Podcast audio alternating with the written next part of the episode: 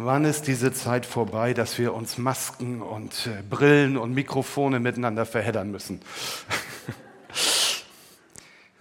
Steffen, es gibt noch zwei Leute hier im Saal, die kennen mich noch zwei Jahre länger als du und wegen einer dieser beiden Personen habe ich heute eine Krawatte um, nicht, dass ihr euch wundert, aber meine Mutter wäre enttäuscht, wenn ich keine tragen würde.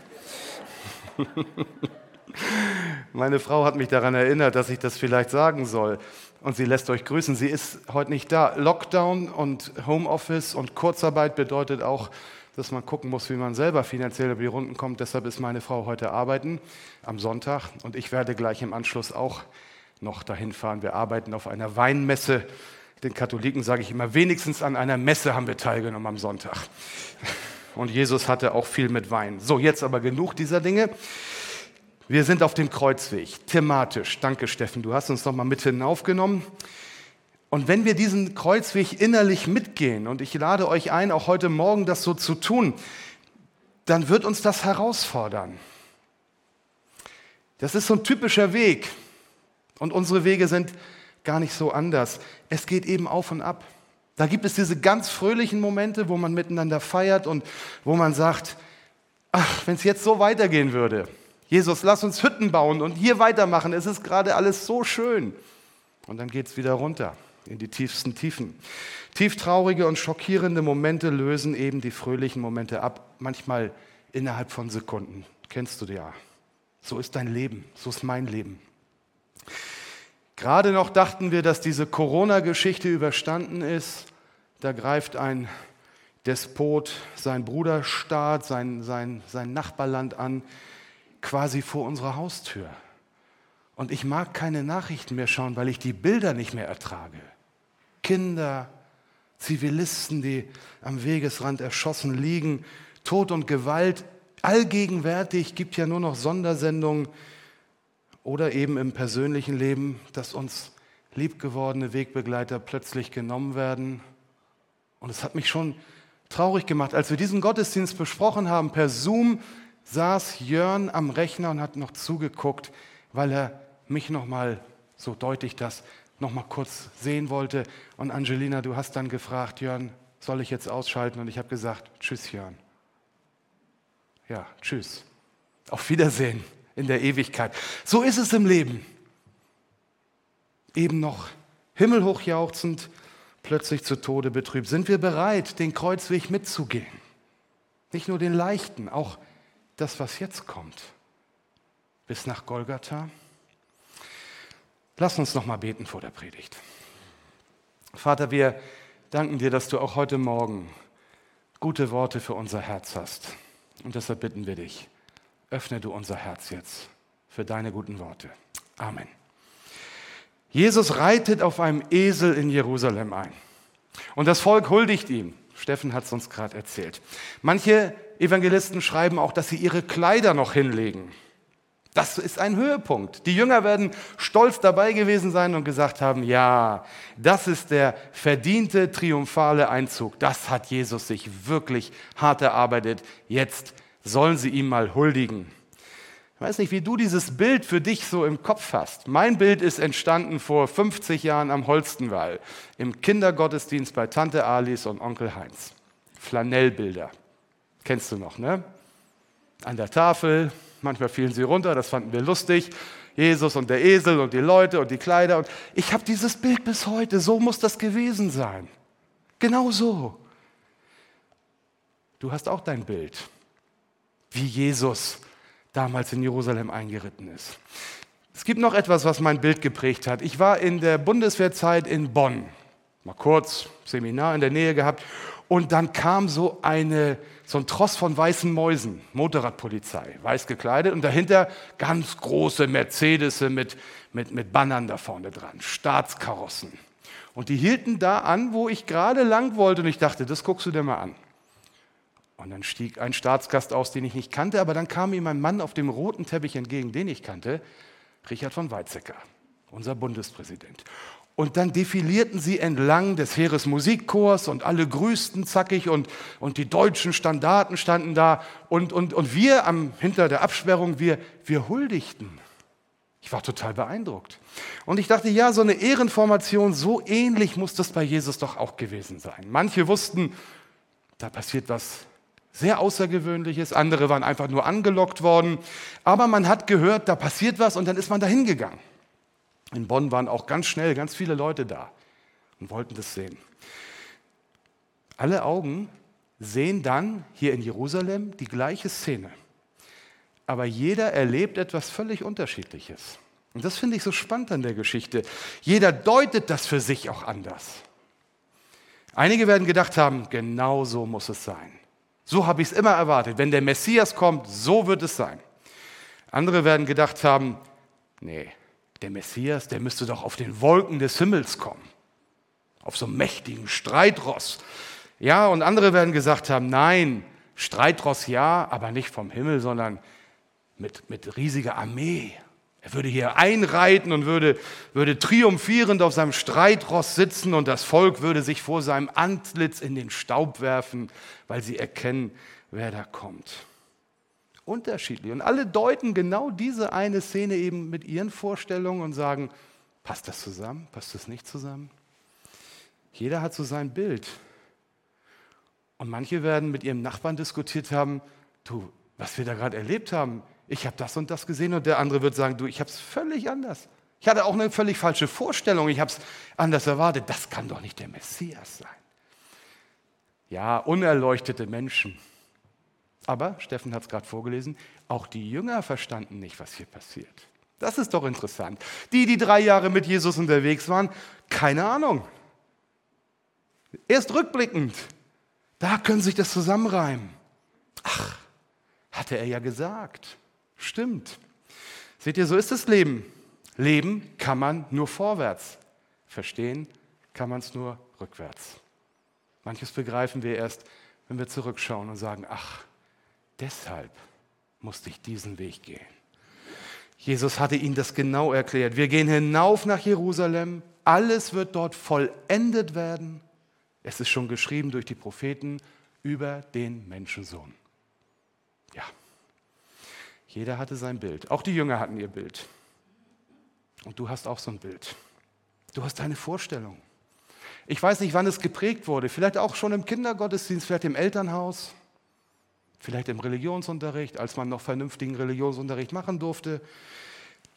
Vielleicht ist es erst viel später gekommen. Vielleicht bist du ganz woanders aufgewachsen. Ich weiß, meine Freunde, die aus dem Iran und aus Afghanistan gekommen sind, die erzählten mir auch, dass sie ein Bild von Jesus hatten der ihnen im Traum erschienen ist und fragten mich, bist du der Mann, der uns erklären soll, wer Jesus ist?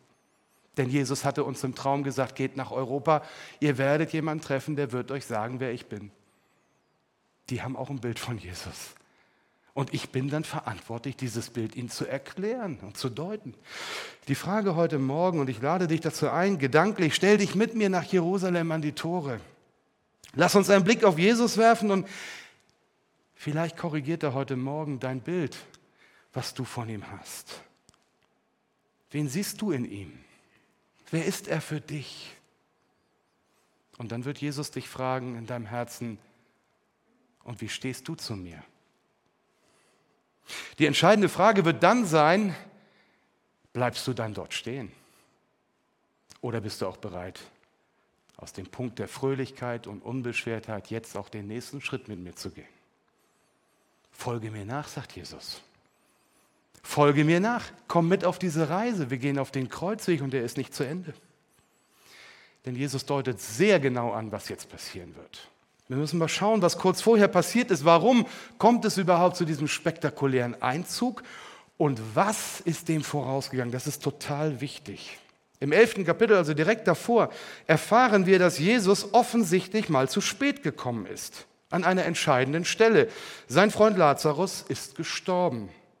Und vergeblich hatten seine Schwestern gewartet, dass der herbeigesehnte und herbeigeflehte Jesus kommt. Denn auf ihn hatten sie alle Hoffnung gesetzt. Kennst du das? Jesus, hilf mir. Mir kann kein Arzt mehr helfen. Mir kann nichts mehr helfen. Jesus, hilf mir.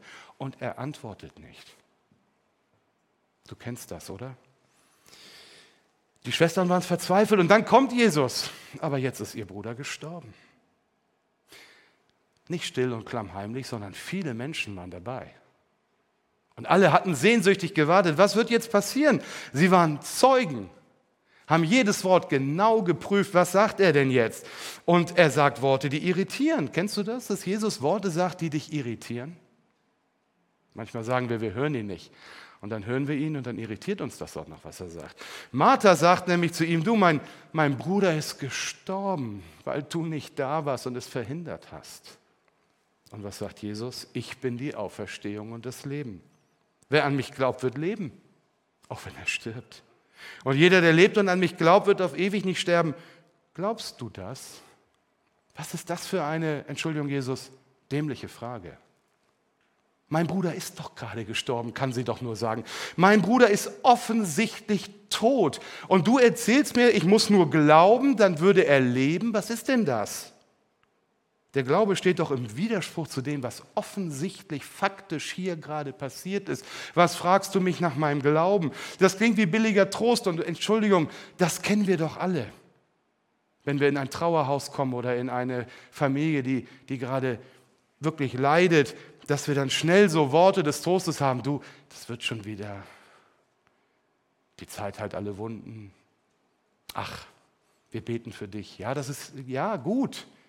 Aber das hilft in diesem Moment doch der Schwester des Verstorbenen in keiner Weise, dass Jesus sagt, glaubst du das, dass der, der an mich glaubt, auf ewig leben wird? Lazarus ist gestorben und ich hatte doch gehofft, Jesus. Ich habe mir versucht zu überlegen, was ich gesagt hätte. Wahrscheinlich hätte ich gesagt, Jesus Glaube ist ja schön und gut, aber weißt du, was ich glaube? Ich glaube, es wäre besser gewesen, du wärst pünktlich gekommen. Das hätte mein Glauben gestärkt und nicht die Frage hinterher, ob ich an eine Theorie glaube. Denn faktisch ist genau etwas passiert, was ich nicht wollte. Das kennst du, oder? Dass wir Jesus nicht verstehen, dass wir tiefe Zweifel im Glauben haben und fragen, warum? Warum mir? Warum jetzt? Warum ausgerechnet das? Und ich glaube, in der Ukraine und jetzt überall, wo die Geflüchteten hinkommen, werden diese Fragen millionenfach gestellt. Warum? Warum kommt ein Despot im Namen Gottes mit Rückendeckung seiner Kirche auf die Idee, Menschen zu töten? Warum? Es gibt Situationen, in denen wir den Glauben verlieren könnten. Und ich unterstelle, in denen viele von uns schon mal den Glauben auch verloren haben, oder? Wo der Glaube nicht mehr getragen hat.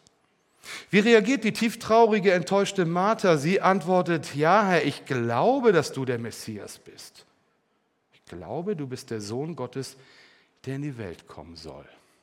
Ein Glaubensbekenntnis. Jesus fragt, glaubst du das? Und sie bekennt ihren Glauben. Trotz ihrer Enttäuschung, weißt du, sie hält fest am Glauben. Das ist das, was mir so wichtig ist, in diesen Momenten festzuhalten und zu sagen, ich glaube dennoch weil du es gesagt hast, Jesus.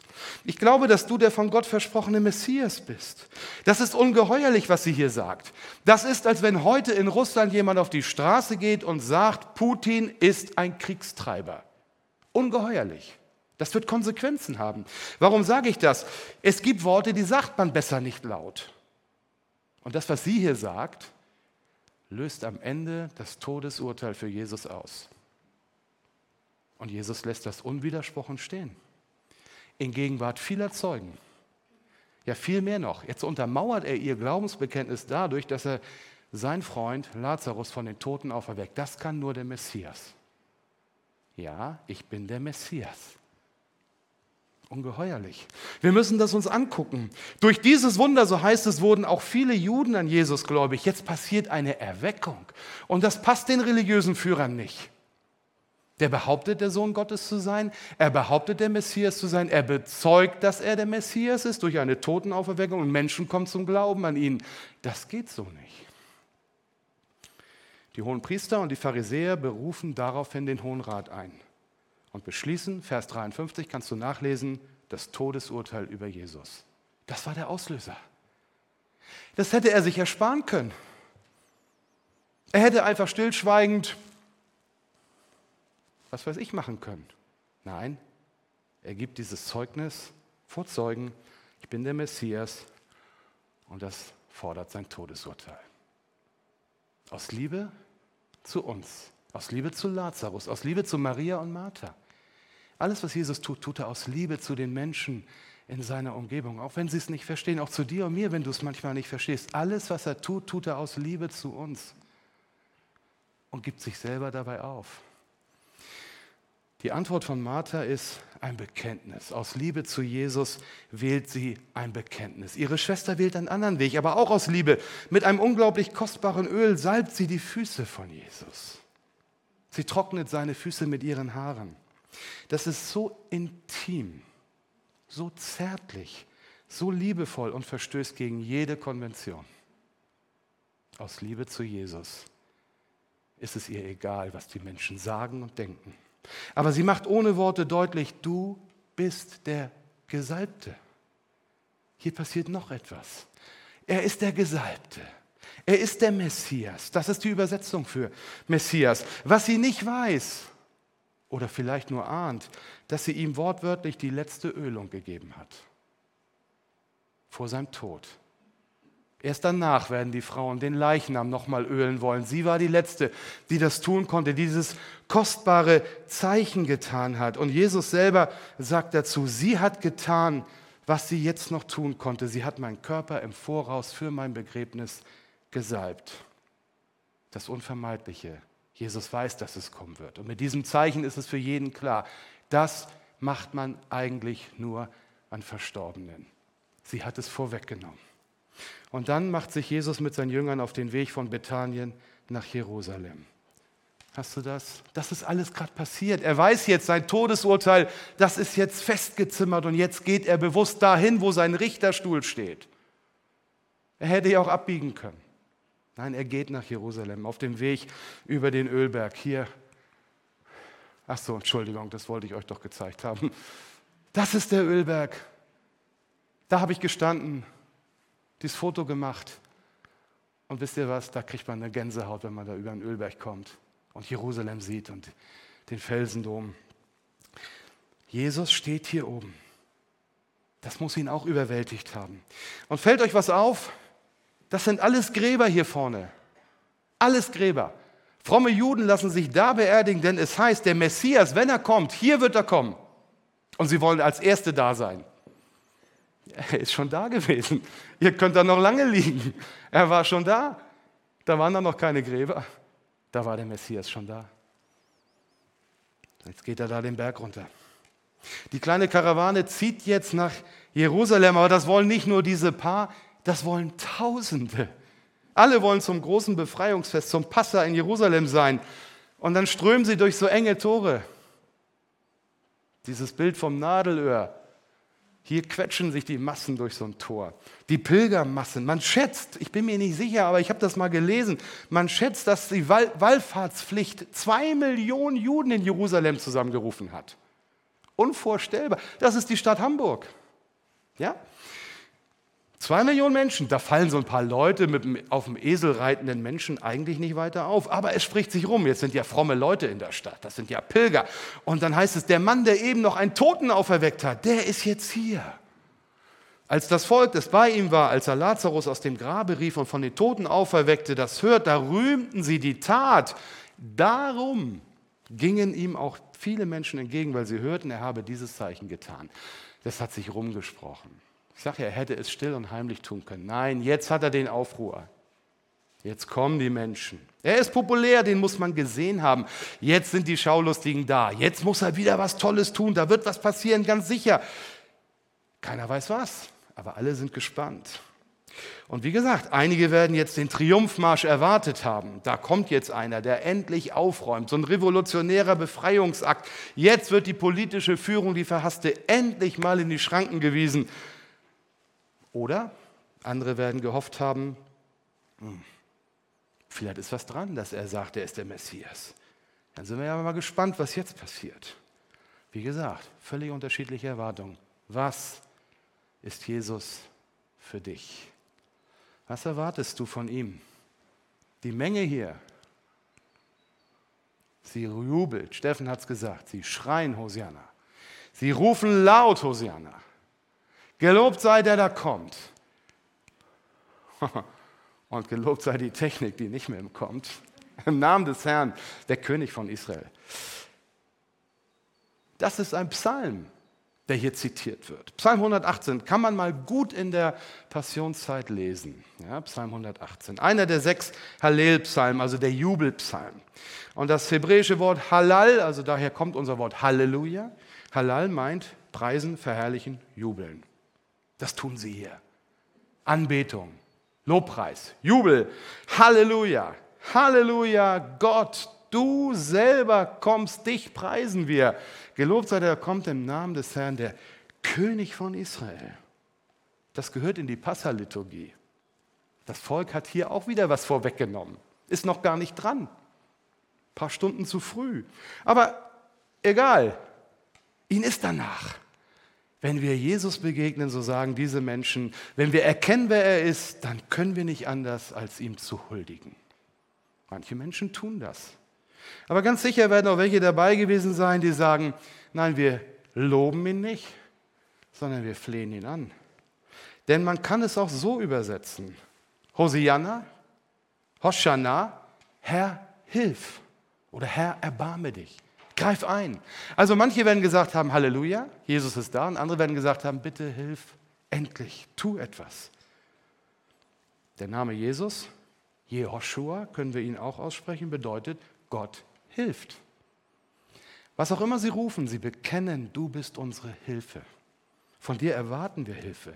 Wir loben dich, weil Gott in dir uns zur Hilfe kommt. Und das unterstreichen sie, und Steffen hat es ja gesagt mit den Palmzweigen, das ist Ausdruck der Freude, das ist Ausdruck für Sieg.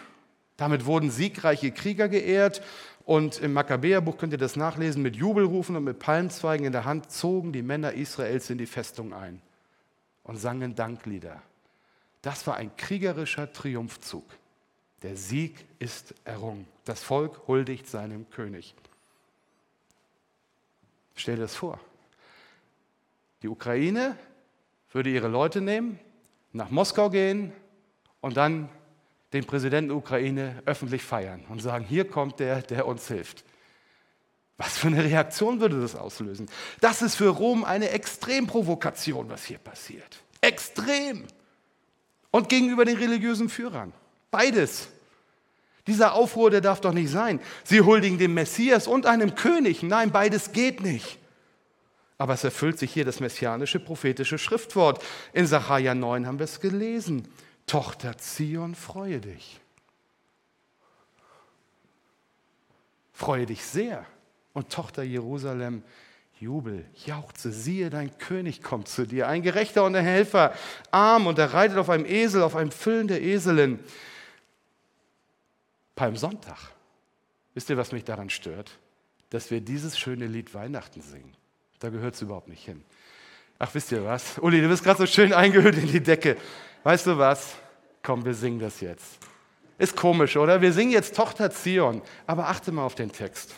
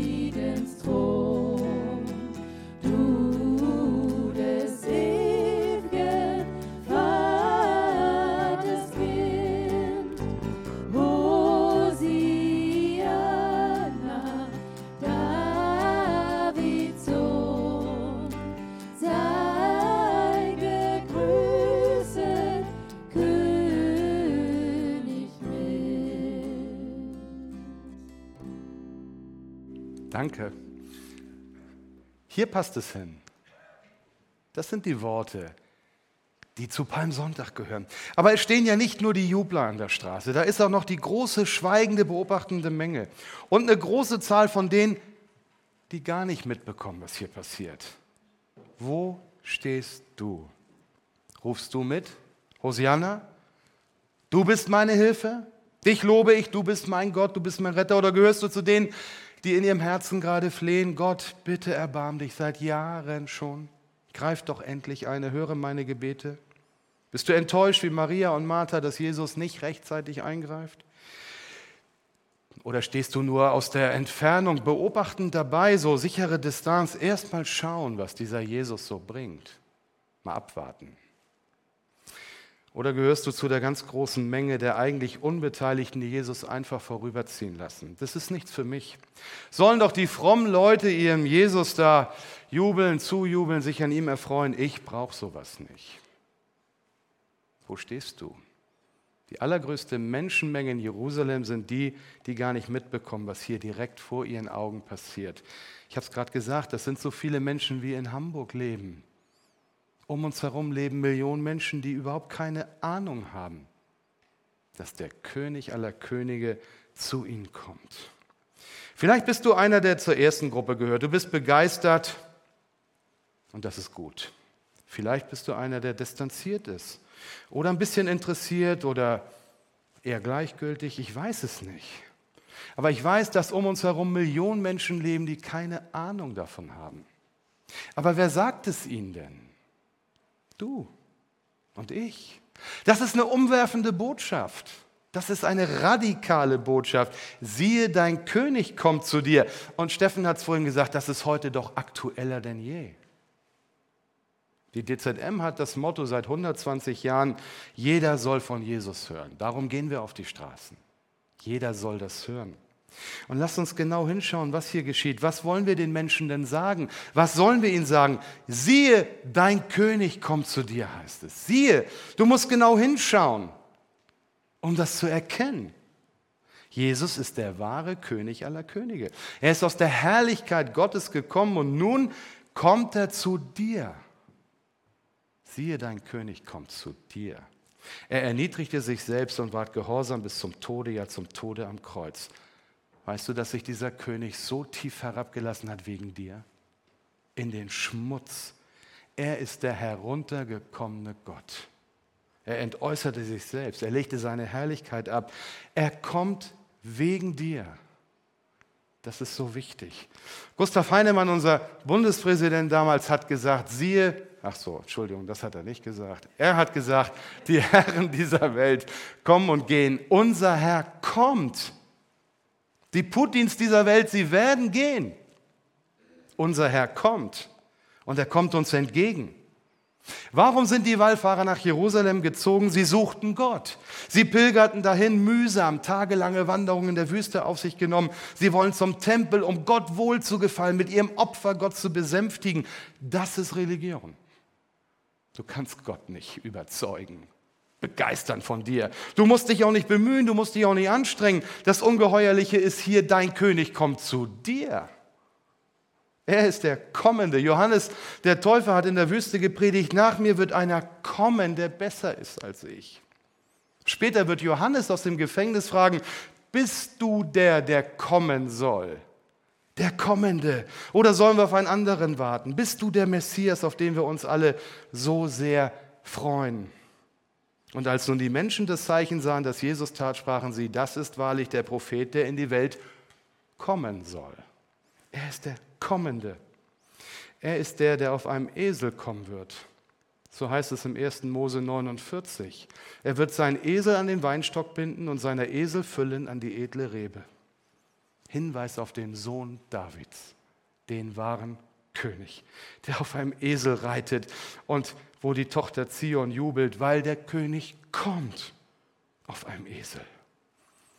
Das Zitat aus Sacharja 9, dass er kommt und auf einem Esel reitet, das wird jetzt in Johannes ergänzt durch eine Zusatzaussage. Und das ist mir ganz wichtig. Da heißt es nämlich, Tochter Zion, freue dich und fürchte dich nicht. Fürchte dich nicht. Wenn ein König kommt, kann man sich fürchten. Wenn der König aller Könige kommt, könnte man sich fürchten. Wenn Jesus kommt, gibt es keinen Grund zur Furcht, sondern nur zur Freude. Er erniedrigt sich selbst, er sitzt nicht auf dem Streitross, er ist gerecht und hilft und ist demütig, heißt es. Du hast keinen Grund, dich zu fürchten. Er hüllt sich auch nicht in den purpurnen Königsmantel. Martin Luther hat gesagt, Jesus wird am besten verspottet, wenn man ihn in Purpur hüllt. Das will er gar nicht. Interessant ist, was wenige Stunden später passieren wird. Die römischen Soldaten werden den gepeinigten Körper von Jesus in einen Purpurmantel hüllen und werden ihn als König der Juden verspotten. Nein, so ist er nicht. Er kommt auf einem Esel und das Volk rollt ihm kein Teppich aus wie ein König. Stattdessen schnell ein paar Palmzweige abgerupft und ein paar Kleider hingelegt. Eigentlich ist das würdelos, oder? Wenn ein König kommt, dann heißt es eigentlich, das Beste ist gerade gut genug. Aber hier heißt es, mehr haben wir nicht zu geben. Aber wir geben dir alles, was wir haben. Das ist das Entscheidende. Jesus, manche geben sogar das letzte Hemd für dich. Wie haben wir früher gesungen? Nichts habe ich zu geben, alles Herr bist du. Und das passiert hier eben. Der Messias, der, der auf dem Esel reitet, er gibt sein letztes Hemd. Er will nicht unsere Würdigung, er will nicht die Zeichen der Anerkennung, er will selber alles geben. Deshalb kommt er nicht in Macht, sondern scheinbar ohnmächtig und schwach. Auf dem Gipfel seiner Popularität macht er sich hier lächerlich. Das ist für die Frommen und Mächtigen eine wahre Eselei und eine Provokation. Paulus wird später sagen, das verkündigen wir. Wir verkündigen Christus als den Gekreuzigten, aber wir wissen, für die Juden ist das ein Ärgernis und für die Heiden ist das eine Torheit. Jesus ist sich nicht zu schade. Er durchkreuzt die Vorstellung der Menschen, die dort sind, komplett und geht bewusst diesen Weg. Er hätte auch hier jedes Aufsehen vermeiden können. Er wusste doch, der Hohe Rat nutzt jetzt jede Gelegenheit. Nein, er zeigt auch hier offen. Die Propheten haben es angekündigt. Es kommt der Messias, arm und demütig, in die Stadt Gottes. Und wer es mit Jesus zu tun bekommt, bekommt es letzten Endes mit Gott selber zu tun. Jesus fordert dich heraus. Wie stehst du zu ihm? Wer ist er für dich? Was bist du bereit für ihn zu geben? Okay, aber er hat alles für dich gegeben. Und jetzt läuft alle Welt ihm nach. Die Pharisäer jammern, wir können nichts mehr gegen ihn ausrichten, wir haben nichts gegen ihn in der Hand. Wer will ihn aufhalten? Die theologischen Führer wollen ihn aufhalten. Ich kenne mich ein bisschen aus in der Szene. Ich komme ja in viele Kirchen und Gemeinden und ich merke, das ist nicht nur so vor 2000 Jahren gewesen. Viele theologische Leiter unserer Tage versuchen, Jesus irgendwie klein zu reden. Er war ein guter Mensch, ein großer Lehrer. Ja, er hat tolle Dinge getan, aber Kreuz, Tod und Auferstehung, Erlösungsbedürftigkeit des Menschen, nein. Das wird nicht mehr gepredigt, das wird geleugnet. Oh, wie schlimm ist es um uns bestellt, wenn wir das leugnen. Und hier sind es eben auch die theologischen Führer und sagen, nein, nein, nein, nein, nein. Jetzt geht er zu weit. Jetzt müssen wir einschreiten. Wie ist es mit dir? Was bildest du dir für eine Meinung über Erlösungsbedürftigkeit, über Kreuz und Tod? Wie ist es mit dir? Bist du auch jetzt immer noch begeistert bei den Hosianna-Rufern oder bist du auch eine Woche später dabei, als sie rufen, kreuzigt ihn? Ich weiß nicht, ob es die gleichen Menschen waren, aber ich könnte es mir vorstellen, dass die, die eben noch gejubelt haben, plötzlich die sind, die Barabbas jubeln, zujubeln. So schnell lassen die eben noch begeisterten Anhänger ihren Jesus hängen. Am Ende sogar am Kreuz. Wo stehst du? Jesus will keine Anhänger. Er will Nachfolger. Er will nicht die Jubler am Straßenrand. Er will Menschen, die mitgehen. Er will Menschen, von denen er sagt, wer mir dienen will, der folge mir nach. Und wo ich bin, da soll mein Diener auch sein. Und wer mir dienen wird, den wird mein Vater ehren. Jesus will keine Anhänger. Er will Nachfolger. Er lädt dich ein, dass du mit deinem ganzen Leben in seine Fußstapfen trittst. Dranbleibst, zu ihm hältst, weil er auch zu dir gehalten hat bis zum Schluss. Aber es geht keiner mit. Nach dem Triumphzug kommt die Via Dolorosa. Eben noch bejubelt, wird er jetzt die schrecklichste Einsamkeitserfahrung machen, die ein Mensch überhaupt nur machen kann. Jesus wird allein vor den hohen Priestern und vor Pilatus schlimmsten Hohn und Spott und Verachtung der Menschen erfahren. Seine engsten Freunde werden ihn verlassen. Ja, sie werden ihn verleugnen und verraten. Jesus hat eben noch mit ihnen gegessen und Petrus hat gesagt, du, ich werde sogar für dich sterben. Aber keiner der Jünger muss sterben, sondern der Meister wird sterben und wird dafür die elendste Einsamkeit, die es für Menschen überhaupt geben kann, auf sich nehmen. Er wird am Ende rufen, mein Gott, mein Gott, warum hast du mich verlassen? Wo stehst du?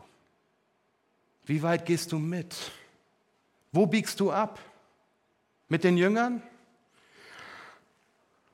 Das wäre das Gefühl, was jedem von uns gilt und gelten würde, wenn Jesus nicht für uns das auf sich genommen hätte.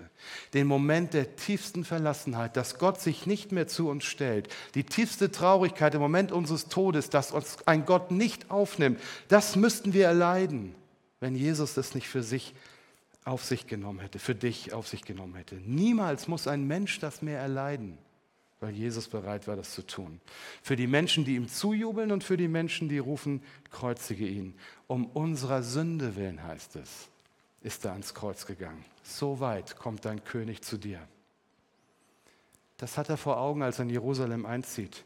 Und ganz sicher ist ihm nicht leicht ums Herz, nicht so fröhlich wie die Menge, die ihm zujubelt. Aber er hat das große Ziel vor Augen. Worum geht es? Es geht um seine Verherrlichung. Und das klingt in unseren Ohren sehr komisch. Jesus spricht von seiner Verherrlichung und das ist das Ziel seiner irdischen Mission. Und was meint er? Nicht diesen Moment, wo sie alle jubeln, sondern er meint den Moment, wo er auf Golgatha sterben wird. Alles, was jetzt zwischen Palmsonntag und Ostersonntag passieren wird, muss passieren. Jesus sagt, wenn das Weizenkorn nicht in die Erde fällt und stirbt, wird es allein bleiben. Wenn es aber stirbt, wird es viel Frucht bringen. Und die Frage, wo du stehst, wird hier beantwortet. Wer bis zum Ende an ihm festhält und auf ihn vertraut, wird Teil dieser Frucht sein. Die Frucht ist die Schar der Erlösten. Da heißt es, obwohl wir alle untreu wurden, alle, so ist er doch treu. Er liebt sich für uns zu Tode, er liebt die Seinen mitten durch, denn der Menschensohn muss erhöht werden, damit alle, die an ihn glauben, das ewige Leben haben. Er muss sterben, damit wir leben. Ihr dürft schon mal langsam auf die Bühne kommen. Und in der Herrlichkeit, in der Vollendung schließt sich der wunderbare Kreis. Eben noch vor den Toren von Jerusalem der triumphale Einzug. Und im himmlischen Jerusalem, so lesen wir in Offenbarung, wird sich vor unseren Augen dann ereignen, was Jesus mit der Verherrlichung meint. Da sah ich eine große Schar aus allen Nationen und Stämmen Völkern und Sprachen, niemand konnte sie zählen. Sie standen in weißen Gewändern vor dem Thron und vor dem Lamm und sie trugen Palmzweige in den Händen.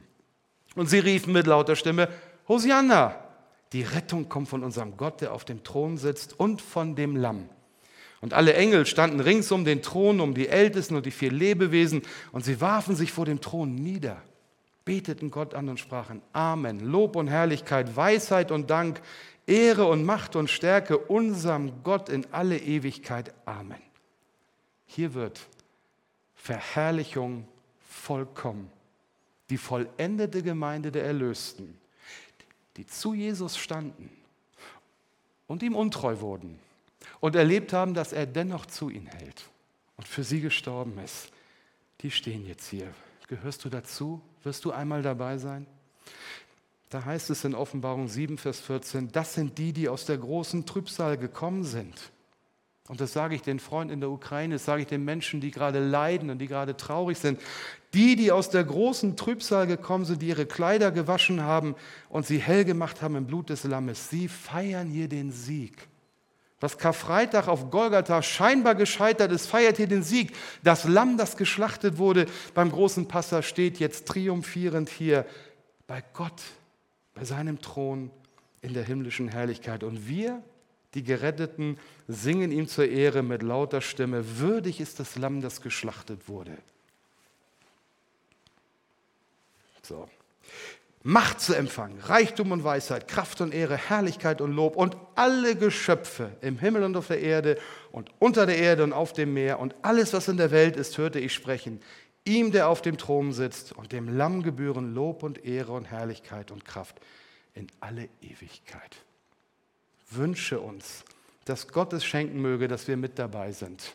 Nicht nur auf Erden Jesus zujubeln, nicht nur hier zu ihm stehen, sondern einmal mit einstimmen, das große himmlische Hosianna und miteinander singen, würdig das Lamm, das geopfert ist. Lass uns das singen.